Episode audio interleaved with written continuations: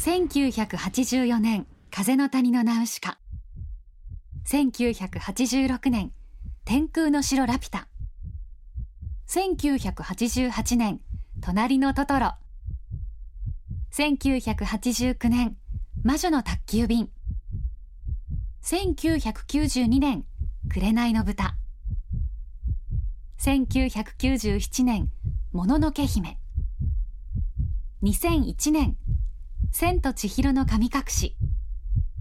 2004年ハウルの動く城。2008年崖の上のポニョ。そして2013年夏。待望の宮崎駿監督スタジオジブリ最新作は風立ちぬ。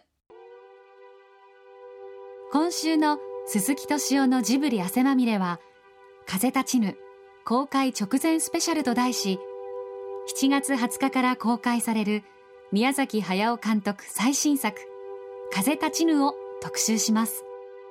映画風立ちぬはゼロ戦の設計者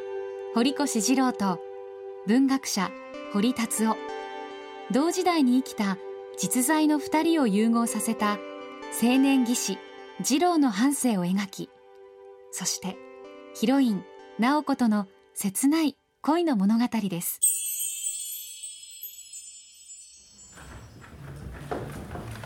えー、本日はですね、えー、風立ちぬの完成披露会見に、えー、お越しいただきまして誠にありがとうございます、えー、本日ですね司会進行させていただきます中山秀樹です。どうぞよろしくお願いいたします。6月24日スタジオジブリ2割期で行われた風立ちぬ完成報告会見出席したのは宮崎駿監督と主役を務めた庵野秀明さん。主題歌を担当した松任谷由実さん。そして司会進行は中山秀幸さん。5年ぶりに作られたこの作品なんですけど。5年ぶりではなくて5年かかったんです。5年かかった。この5年間はいかがだったですか？いやもういろいろやらなきゃいけなくて忙しかったですけど、うん、でも期間としては5年かかったんでその間にシナリオを書いたりとか、うん、美術館の作品を作ったりとかいろいろその原作にあたる漫画も書いたもんですから、うん、まあ実に忙しかったです。はい、えー、それでは安野さん今回はですね、はい、えー、まあ、声の出演ということでございますけれども、はい、主人公の次郎を演じましていかがだったでしょうか？いや恥ずかしいです。いつもはやはりそのやっぱりね声優さんがこうやってまあ映像には声を当てていく中で、はい。えーまあ、いろいろとまあこうアドバイスをなさっていくわけですけどもご自身がやられるとやっぱり監督から NG であったりとかダメ出しもあるわけですよね。はい、いっぱいありましたね。いかがだったですか？これ演じるということに関しては。あのマイクの前に立つ人の気持ちが今回よく分かりました自分も次から気をつけようと思います。なかなかじゃ大変なご苦労なさったと、いうことでございます、そして松任谷由実さんでございますけども今回主題歌「はい、飛行機雲」ということでございましてご覧になっていかがだったですか？映画の方は。もう本当に感動しました、うん、我慢しても我慢しても、うんおえつが出てしまうぐらい、うん、素晴らしい作品に関わらせていただいて、うん、本当に嬉しいです。監督も映画をご覧になってですね完成をご覧になって涙をなさったというふうに伺っているんですけどもいかがでしょう？情けないですね。情けないと思いました。いやということは事実涙を流されたということになるんですか？だから本当にみっともないことだと思うんだよ号泣してました。号泣してました、号泣号泣してました。あれ号泣ですよ。もうボロボロ泣いてるじゃないですか何の前映画見ないやつ見てる どうなんですか？監督やっぱり自身の作品を見て泣くということはめったにないということですか？ないですよ。みっともないですよ。でもみっともない監督でした。いやいやいやそんなことないです。ね作品を作られて自らの作品を見て涙ができるってそれ以上の、うん、すごいことはないと思うんですよ泣くっていうのはまた別なことですからね、ええ、いや感極まったんじゃないですか。いろいろぐわっときて、うん、あ宮さん泣くんだそんな感じです。恥ずかしいことです。監督はね納得いってないようでございますけれども。いや僕は見れて幸せでした あ宮さん泣くんだ。これは良かったですよ。なかなか。いやいやまあ安野は本当に安野に声やってもらってよかったですね、うん、あのプロデューサーと僕と同時ほとんど同時だと思うんですけど、うん、あのあんのがいいんじゃないかなって言った時に、うん、それがそれから全然迷わなかったですね、うん、やってくれるって聞いてから本当に良かったと思なるほど。ジブリのあの録音するとスペースはですね、はい、試写室でやってもらってその上のコントロール室って何、その1階にあって地下地下と上と下に分かれてやるんですよ、うん、で安野は下にいて、うん、いろいろ言うもんですから下の監督って呼んでたんですけど、はい、で僕は上にいたんですけどね、はい、そのうち並ぶようになりまして中の監督になって最後は安野の方が上にいてなんか上の監督になってしまって いろいろおせっかいと助言を受けました。というような、えー、逆アップはございますけれどもいかがですか？まあいや僭越ながらやっぱ意見具心を。ということで監督が2人いてしまったみたいな状況ができてしまったということですか？いやそんなことはないんですけど。そんなことはないです、ええ、そんなことはないんですけどあの例えばですね、はい、まあ、遠くにいる人物が「はい」ってこう「えい」っていううん、いらないとか言ってるんですよ、はい、下の監督が、ええ、で僕も入れた途端に「あいらないや」とか。そういうことは何度かありました。ということは安野さんの案を採用なさったってことですね。いややってみないとわからないだけ。あやっぱそれでいい。先に言った先に言ったのが勝ちだっていう ここは音楽いらないといろんなこと言うんですよやっぱりついついいろいろ湧き出てしまうわけですか？まあそうですね。直したくなります、ね、直したくなる。直したくなるす。ごいですね。宮崎監督にね本当に直したくなるっていうのは安野さんだけじゃないかと思いますけれどそんなことはないと思いますけど。でも監督ねあの今回その安野さんを声優にということでオファーをなさったわけですけれどもそれはどうしてまた安野さんが声の一線としていいんじゃないかと思われたんですか？もう現代で一番傷つきながら生きてるんですよ、うん、そそれいう感じを持ってたからです、うん、それが声に出てるんで、うん、その角が丸くなったりギザギザしてるんですよ、それが僕はいいと思ったんです、でやっぱりそのまま出てきてくれくれたから、初めは庵野が喋ってると思ったんですけど、はい、映画最後まで見たらあこれはちゃんと堀越二郎になってると思いました、でとても良かったと思います、はい。いやまあ新しさも遠からです、うん、まあしんどい生き方してます、うん、でもオファーを受けた時いかがだったですか？オーディションという名目で、はい、あのマイクの前でちゃんとこうその台本読んで、うん、絵に合わせたら、うん、諦めるだろうと思ったんですね。あなるほど。できてないんで。まあやっぱあのもダメだったかっていうふうになると思っていったら、逆だった、それがいい。あそれがいい。なるほど。もうやって。あもうダメですね。断れなかったです。熱烈オファーということにあいやあんな笑顔でなんかこうニコニコしながらやってて腰叩かれたらもうダメですよ。なるほど。ダメです。断れなかったです。どうしても安野さんだったんですね監督。ええ安野だからそのオーディションもまあ形式だなと思っただけで、ええ、もう僕らはオーディションやらなくてももう決まりだと思ってました。なるほど。しっかりじゃあ堀越二郎を演じてくれましたか？演じたんじゃなくてそのものになってくれたと思います、うん、そのものになって、はい、大評価でございます。ありがとうございます。ねこうなると安野さん次回作も声の方っていうこともいろいろ出てくると思うんですけど。もいや断ります。もうもう結構です。さあそしてまた今回ですね主題歌松任谷由実さんということで「飛行機雲」ということでこの映画に本当にぴったりだったと思うんですけども、えー、鈴木さんから松任谷さんのお名前を聞いたわけですか？突然そのプロデューサー室で喋ってる時にそれかけられたんですよ。はい。でその飛行機雲をね、うんそういう意味では懐かしい歌ですから、うん、でこっちはね相当追い詰められてますから、ええ、その追い詰められてる絵コンテをやってる最中にその歌を聴いたらね、うん、なんかものすごい響いてですね、うん、また深くにも。まあ本当に年を取ると泣きやすくなるんです。ね。その時も涙出されたわけ？いや見えないのこう難しい顔してます。そうすると鈴木さんこう覗くんですよどうも。覗かれちゃいけないかと思ってこうそれでいつの間にかテレビで宮崎が泣いたってこう言って歩いてるからもう本当にまずいですね。なるほど。大体そこで隠れてますけど出てこなきゃいけないんです鈴木さん。鈴木さん椅子持ってそこに出てきてくるねえ鈴木さん本当にね。これ事実ですね。何かなされたですね。間違いないということですね。それは公表してません、今日初めてです。今日初めて自分で言ってるじゃないですか。いや違うよ。誰かが杉さんが言ったって言ってました もう真実がどこにあるか分かんなくなってますけれども、えー、涙なされたというお話。いや、ね、それはそういう力のある歌です。そういうことですね。それはあの空想で作った歌ではないですよね。何かを踏まえてこう胸にしみるものがあって作られた歌だと思います。松田さんいかがですか？荒井由実っていうのがあの分身のようでもあり、うん、もう全く遠い人物のようでもあり、うん、えー、40年の時を経てね、うん、こうやって素敵な作品に参加できて、うん、なんかその40年前の、あの歌を作ったのは高校生だったんですけれど、はい、あそうだったんですか、えー、高校生の時の自分に言ってあげたいですね。この「風立ちぬ」は大人向けに一見見えるかもしれませんけれど、うん、その飛行機雲の世界観も本当にびっくりするぐらい重なっていて、うん、高校生の時に作りましたから、うん、中高生にすごく響くんじゃないかなと思ってます、あの映画自体がね。はい、そして作品と本当にマッチしてますしね。であの、ね、驚きました。驚きましたか？はい。シンクロニシティですね。えー、まさにですね。えー、最後に流れますものね。きっちりと。えー、そのねラストエンディングに。いや全くみっともない。そこで泣いたんですか？いやもっといや違うんですどうでもいいけどそこはそこだけじゃないっていう感じですね。ねでも最後で泣いたんじゃないですね。えー、なんで泣くんだかわかんないですよ自分でも。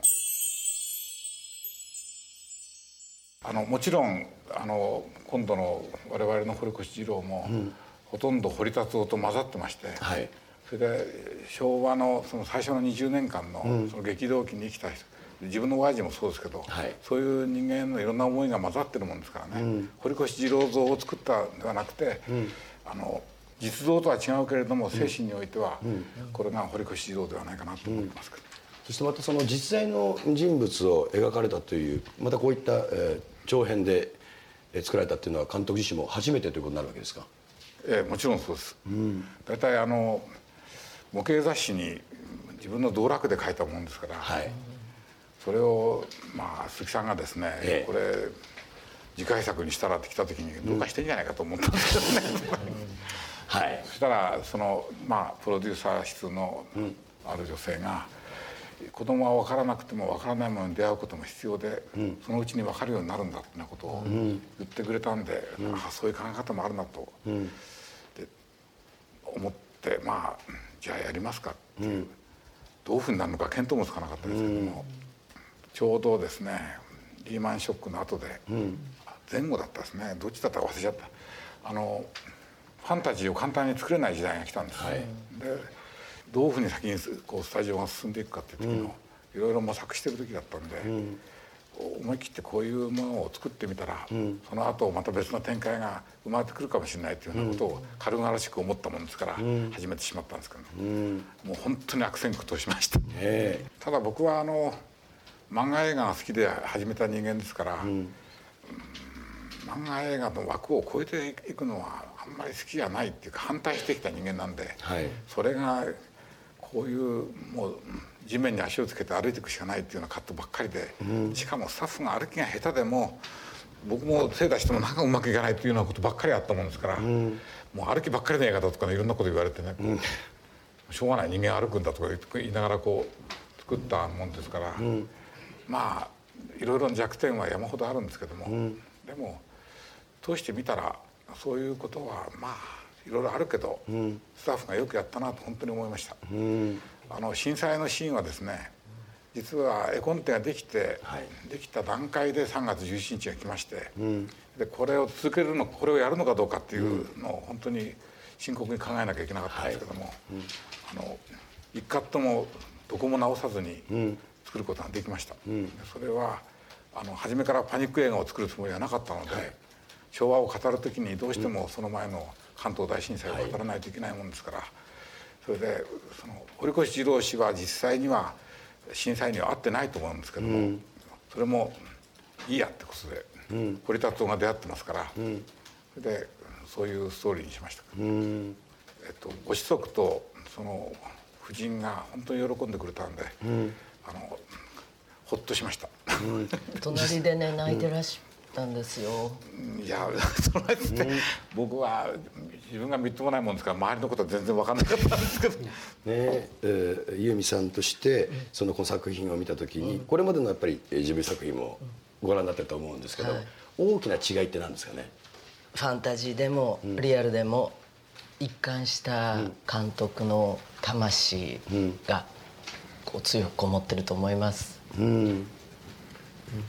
やはりその多分驚かれる方も多分多いかなというふうに思われるところもあるんですけどもあの、まあ、安野さんお聞きしたいんですけど長いお付き合いですからあれですけどこういった作品を監督が作られると思われましたか？まあいずれはやると思います、ね、うん、70過ぎまでやらないとは思わなかったです。70過ぎてこれかほう、まあ、ポニョの前にこれこういうのやると思ったんですね。ポニョの前に？ぐらいに来ると思ったら、うん。うん、ポニョかっていうのはちょっとあっちの方が僕は意外でした、なるほど。こう今のこの年でこう来るか、うん、でもポニョがあったからあのまあ風立ちぬになったんだろうなと思いますね。あれ,、うん、あれもやってそのリバウンドでこれってのはいいですよ。なるほど、ね、リバウンドって。だって宮さんでもこれじゃないですか。その振り切りですねやはりね。真反対といえば真反対。っ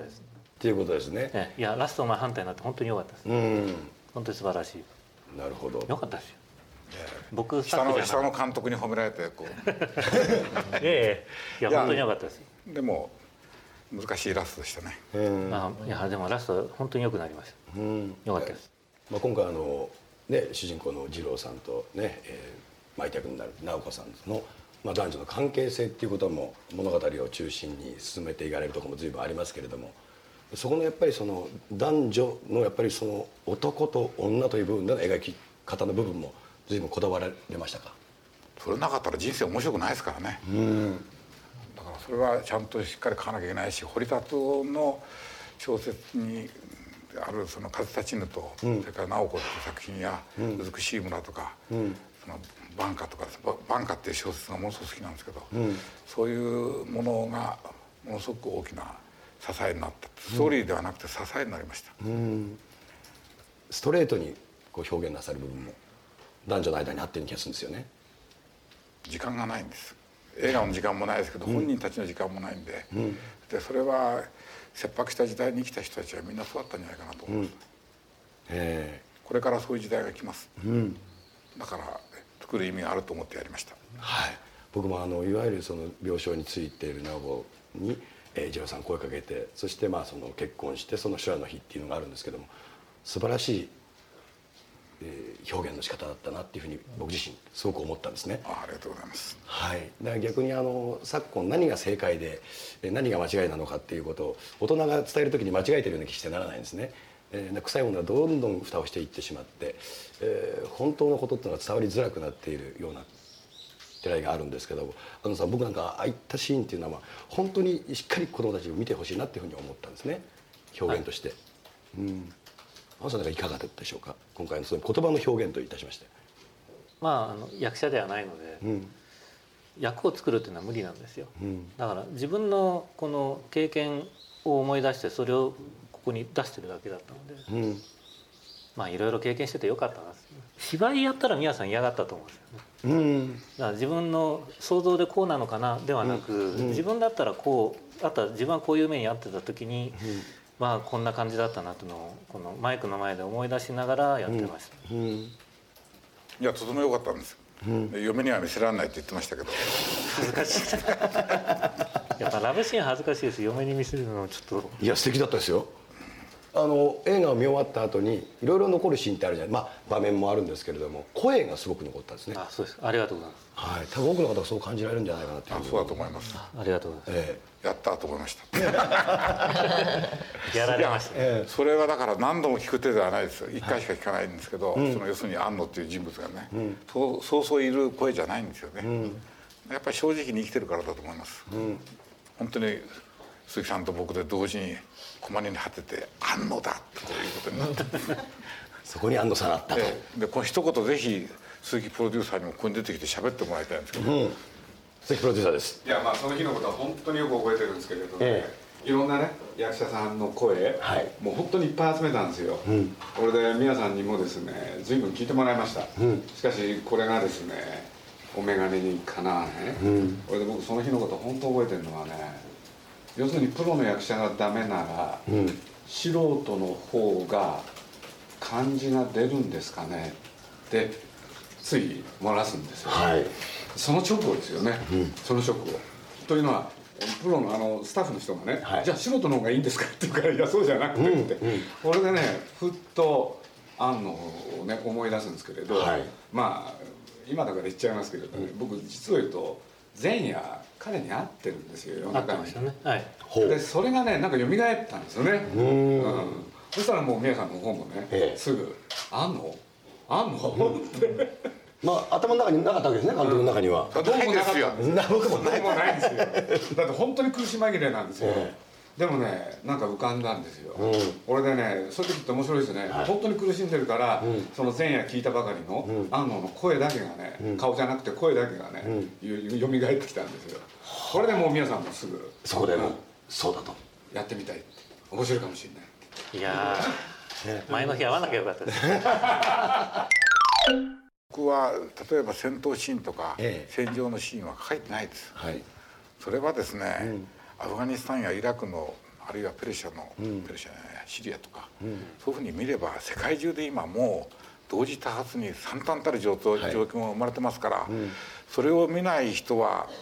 多分戦争の話もできない人です、うん、それは現実を見ないでいるっていうことですから、はい、ちょっと心がければ、いくらでもそのそれは砂漠であろうが、その湿潤な日本が風土であろうが違いがあっても、そういうことが起こってますからね。ですからあのこの映画を通じて世界を戦争を全部教えようとか、うん、そういう歴史を教えようとかっていう考え方は全部捨てました、うん、実際そのそのさざなかに生きてた自分の親父の話を聞いてもですね、うん、歴史的な感覚よりも、その日どうやって過ごそうかっていうことで生きてきたんで、それはその例えば堀越二郎がですね、名古屋の飛行機工場で体を壊すまで飛行機を作ってる時に、軍隊の行進は見てないですよ、はいそんな埋め立て地の横の工場地帯をですね軍隊がわざわざ更新するはずがない、うん、それを無理やり入れるとね、はい、それ安っぽいドキュメントになって、うん、そういうアリバイみたいな感じのその描き方は一切やるまいというふうに決めました、で実際空中戦がちょっと出てきますけど、はい、それはこういうことが起こるであろうというふうに、その本庄喜郎がこう話していることを映像に出しただけですから、実際にその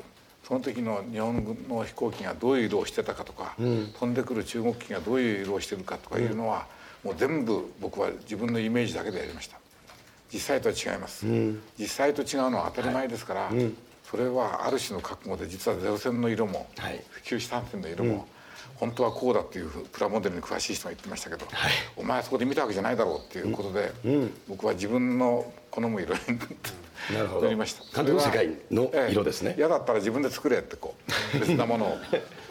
僕は、うん、あの、えー、南方に行った時にゼロ戦は緑色に塗りますけど、はい、あのエンジンの部分は機関車と同じで汚れが目立つからって黒く塗ってありますが、はい、あとは不思議な白っぽい色なんですよね。はい、それでその堀越色のその、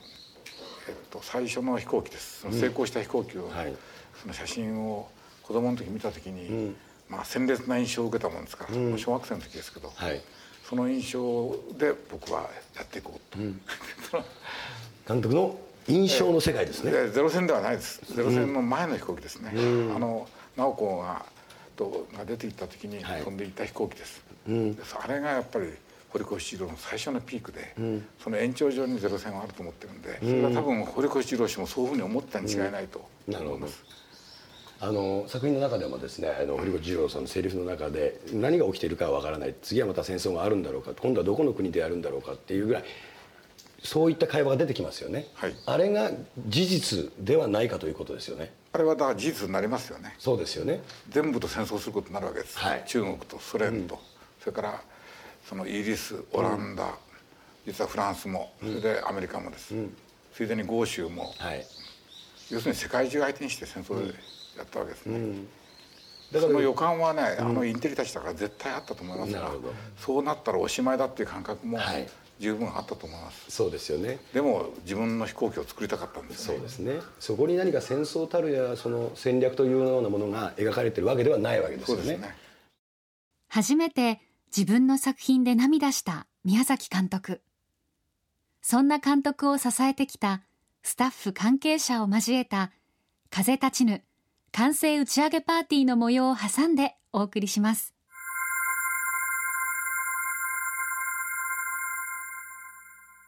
えー、本当に皆さんお疲れ様でした。本当にありがとうございました。で今日はですね僕はちょっと手紙をある人から預かりましてそれを、えー、代読して乾杯の温度に移りたいと思います。心から父親を尊敬しました。風立ちぬは僕の中で最高の宮崎駿作品です。五郎君からです。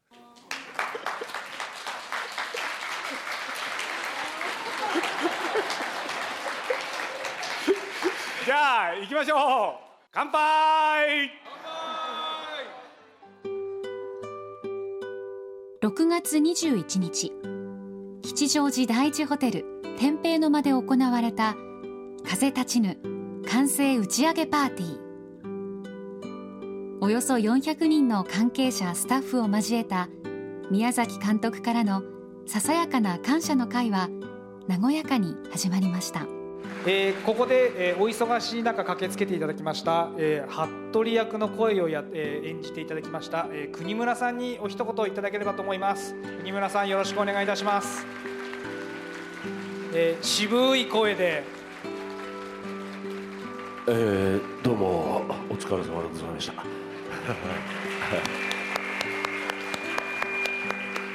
えー、今回はですね、あの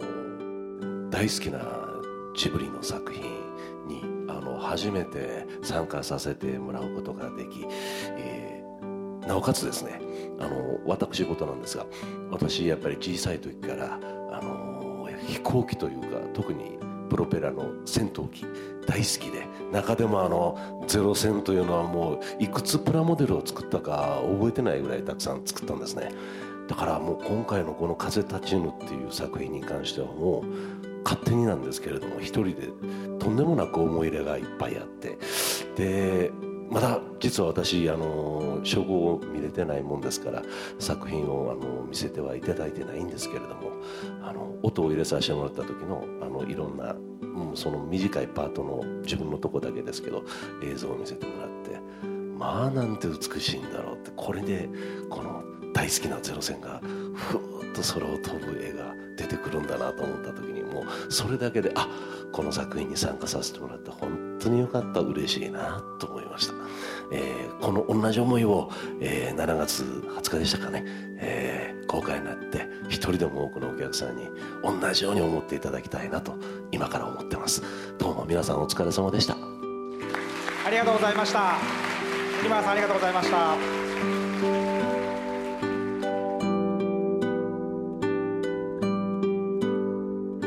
竹下恵子です。風立ちぬでは次郎の母親役を演じさせていただきました。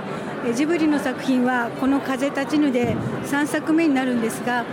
それぞれのこう時代を描いているジブリ作品がその時代を通して今一番伝えたいメッセージというのを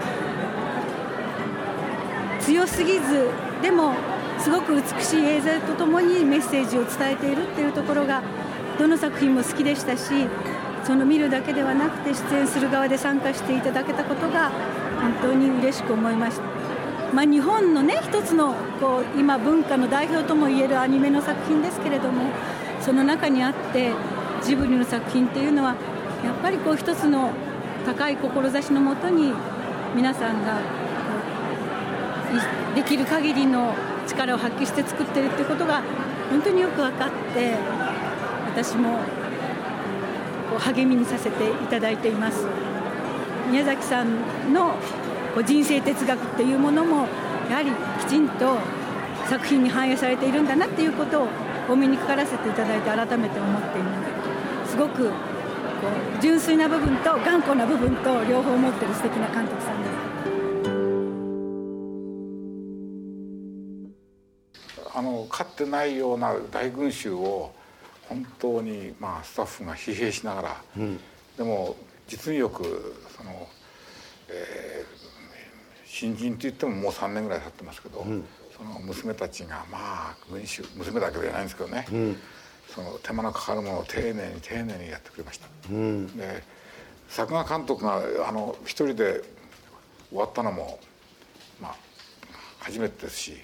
大抵3人ぐらいになるんですけども、はいまあ、ちょっと手伝ってもらったのは2人ほどいますけどでも基本的にはやっぱり1人でやった、うん、それから動画監督っていうか動画チェッカーっていうこれも1人じゃとても間に合わなくて大抵2人3人って増えてくるんですけども、はい、それも初めから1人でやりました、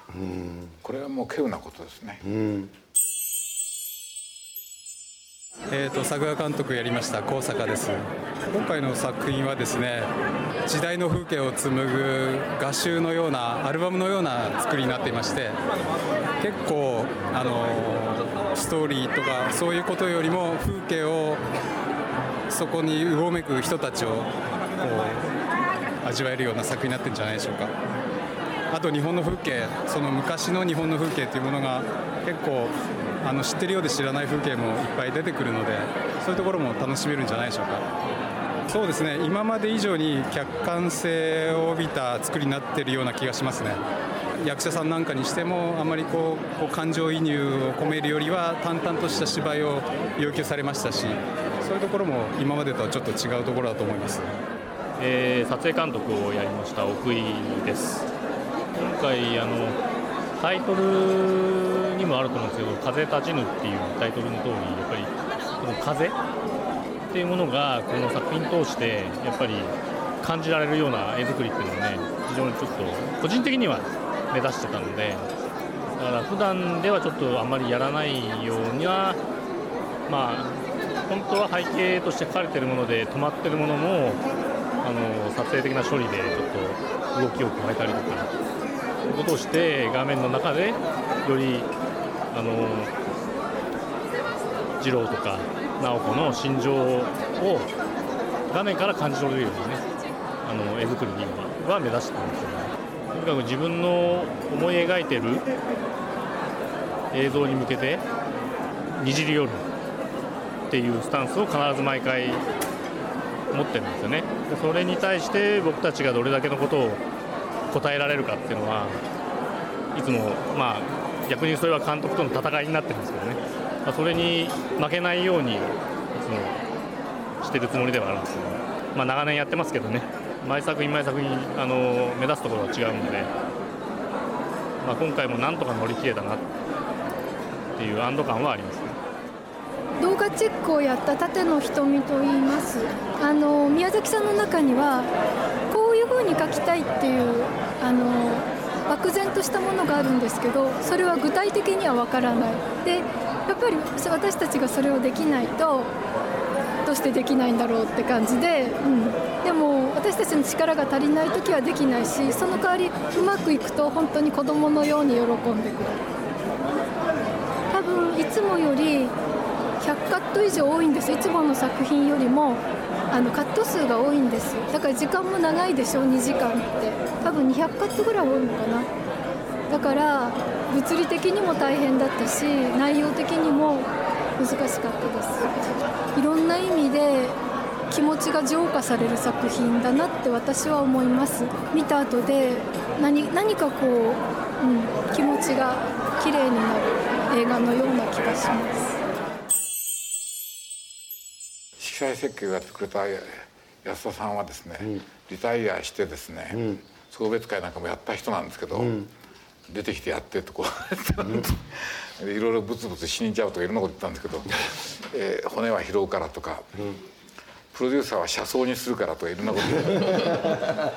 じゃあ大いなるその力のこれまでの結集でもあったということですね。ええそうですね。うん、そのやっぱり何かイメージを持ってる人がいないと、うん、その昭和の初めとか、はい、そういうものがないとできない色だったんで、うん、これはもう彼女がやってくれなかったらどうにもならなかったですね。うん、宮崎監督が戦友と呼ぶ色彩設計を担当した74歳の安田道夫さんは監督についてこう語っています。若い時にあるものを作るための信念を持ってそれを今もその信念を貫き通してると思うの。それでますます衰えな衰え知らないぐらいに今回のでもみずみずしい違う文を出してると思うの。それはジブリの鈴木さんも宮さんも高畑さんも変わらない男なんだよね。60になって70になってもますます貫き通してこう若い時から変わらない男たちは好きですね、うん、やっぱし、うん、でやっぱり皆さんは今までもそうだったんだけど自分で描いた絵今度の人物にもっと丁寧に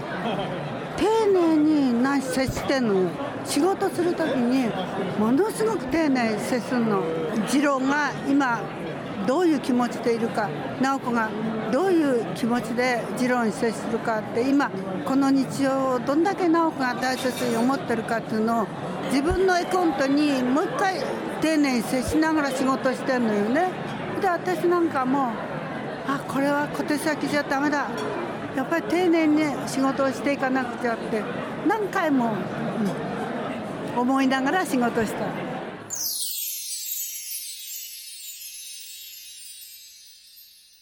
初夜のシーンは好きですね、うん、はい。あれも結構僕はうまくいったなと思って、はい、もう本当に切ないですね、はい、切ないですね、うん、前編にわたってでも時間がない。って自覚してる人たちが、うん、その大切に、あの思い切り輝いて生きる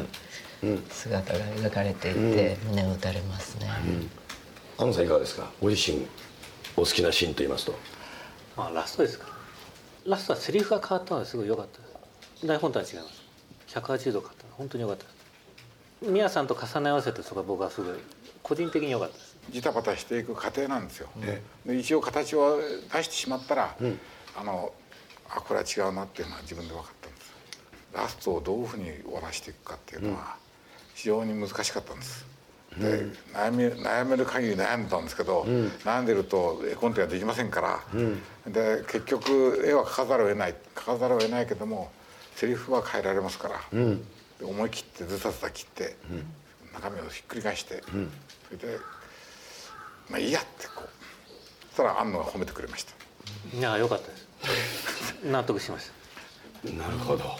見たことのない終わり方だと思います。ね、いろんな映画でも、アニメでも。苦し紛れの。トーンがなんか明るいとも暗いとも何とも言えない、はいでもすごくこう勇気が出るような、不思議な終わり方ですね。そうですね。素晴らしいです。うん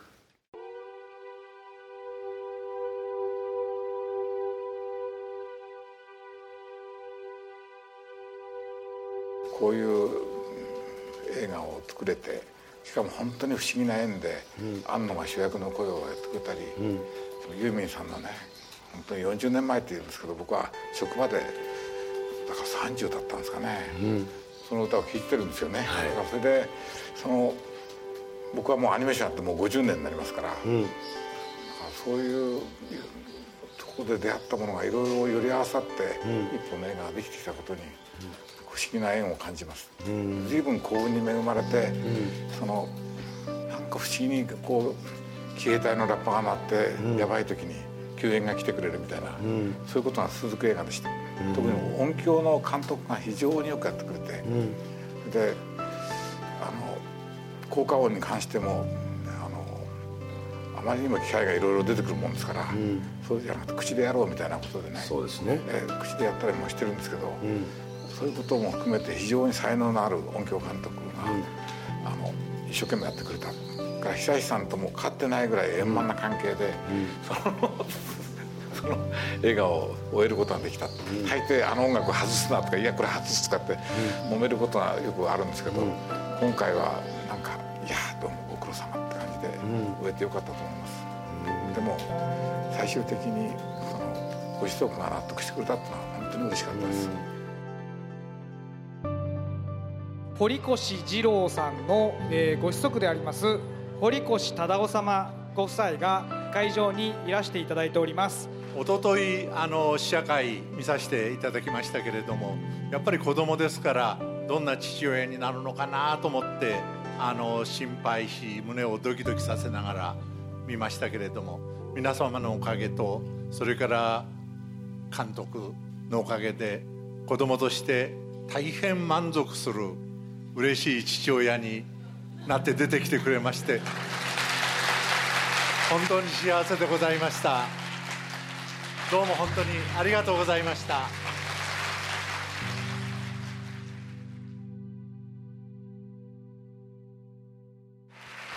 えーと、と次にあの制作デスクをやった三吉を今3か月のおめでたですが、はい、挨拶をしてもらいます。えー、制作デスクを担当しました三好と申します、えー、2年間本当に皆さんありがとうございました。大変 お疲れ様でした。えっと私がこの作品をに携わって一番印象に残っていることはスタッフの皆さんが終わらせていこうっていう気持ちとそして何より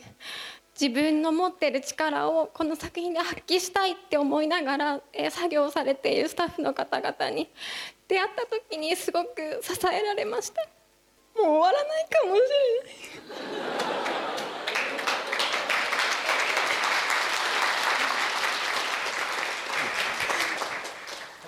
って思ったことが何回もあったのでそういうスタッフの方々の姿勢にすごく支えられて本当に感謝しています、えー、制作のメンバーをはじめ本当に皆さんスタッフの皆さんに恵まれた、えー、風立ちぬの制作だったなと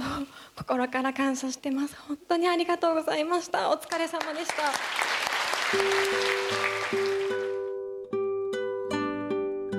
宮崎駿監督最新作「風立ちぬ」は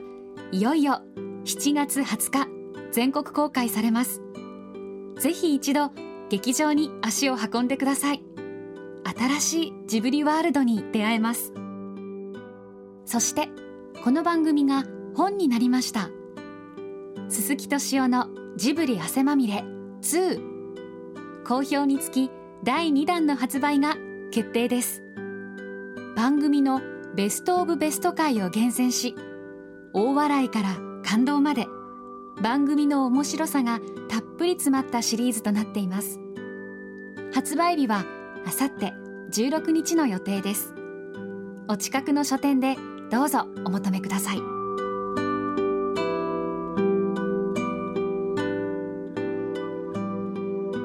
鈴木敏夫のジブリ汗まみれ。